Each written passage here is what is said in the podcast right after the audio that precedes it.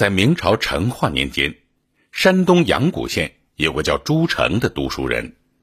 这个朱成年龄不大，却很爱开玩笑，口无遮拦，经常说一些不着边际的话。俗话说“祸从口出”，这个朱成还真是因为大嘴巴招来了灾祸。话说朱成的妻子几年前得病死了，家中只有他和老娘相依为命。他娘一直催他赶紧找媒婆，再说个媳妇。这天，朱成去求邻村的媒婆给自己说亲，路上碰到了那媒婆邻居赵武的妻子。朱成瞟了一眼，见那妇人年轻貌美，忍不住多看了几眼。朱成见到媒婆后，便开玩笑说：“我刚才碰见你家邻居赵武的妻子，真是既文雅又秀丽。”你如果为我保媒，他就可以。媒婆知道朱成爱开玩笑，并未当真，也开玩笑说：“那你先杀了他男人，我再替你想办法。”朱成听了，笑着说：“好，就这么定了。”没想到，不久赵武出门讨债，回来的路上竟被人杀死在野外。阳谷县庞县令为了破案。传唤了赵武的邻居和本地地保，问了半天却无半点头绪，只有那个邻居媒婆说了他和朱成开的玩笑话，而这个昏庸的庞县令居然就此怀疑到了朱成头上，并把朱成抓到县衙。朱成并未杀人，所以坚决不承认。庞县令又怀疑杀人的动机可能是赵武的妻子跟朱成私通，谋害亲夫。于是又将那妇人抓了起来，妇人自然不肯招认，于是庞县令下令用酷刑拷打，妇人忍受不了折磨，就胡乱招认了与朱成通奸杀死亲夫之事。庞县令见妇人招认了，就又拿妇人的供词审问朱成。朱成听后很生气地说：“他一个柔弱妇人，受不了刑罚。”他说的。全是假的。既然他将要被冤死，还要被加上不贞洁的名声，纵使鬼神无知，我又于心何忍？我招了吧。是我看上她的美貌，想杀死她丈夫，再娶了她。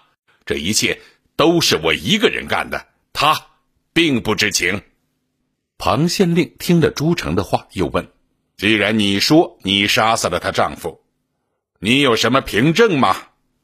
朱成说：“我家中有血衣为证。”于是庞县令便派人到朱成家搜取血衣，但搜来搜去却怎么也找不到。庞县令大怒，再次拷打朱成，打得他几次死去活来。朱成便说：“这是因我母亲不慎拿出物证来，让我去死。等我自己去取。”于是，庞县令又命衙役押着朱成回到家中去找血衣。朱成回到家，对母亲说：“我遇到这个昏官，认定我就是杀人凶犯。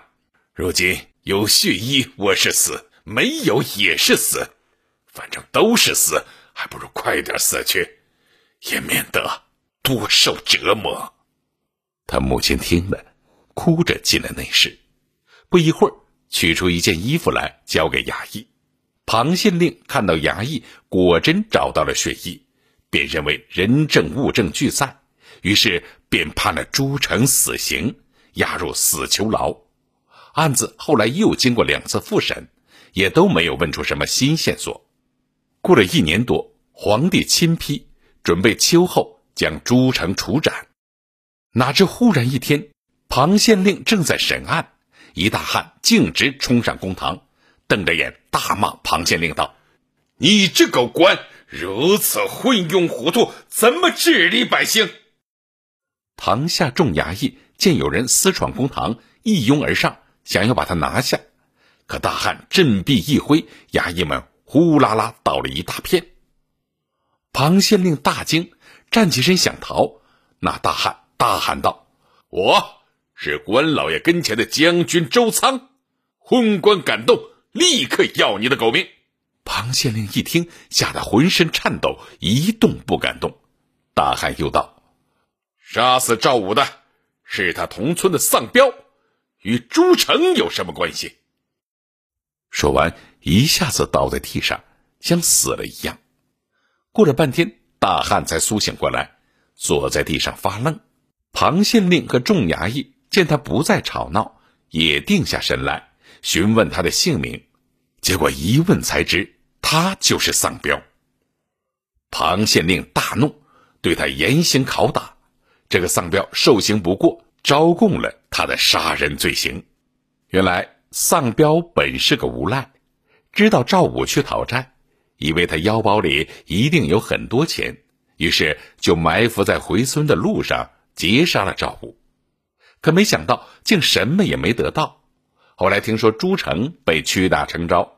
丧彪暗自庆幸，哪知这天，丧彪像突然中了邪一样，稀里糊涂冲进县衙，上演了那令人匪夷所思的一幕。就连他自己也不知是怎么回事，直到被押入死牢，丧彪还在糊里糊涂，不知道自己怎么会冲到县衙去认罪。真凶抓到，庞县令知道冤枉了朱成。就问朱成没杀人，那件血衣是哪里来的？朱成自己也不知道。于是庞县令叫来他母亲询问，才知是他母亲割破自己的胳膊染的。检查老太太的左臂上，果然刀伤还没好。庞县令也大吃一惊，只好立刻释放了朱成。后来庞县令因为网断案子被告发罢了官。不久便死在狱中。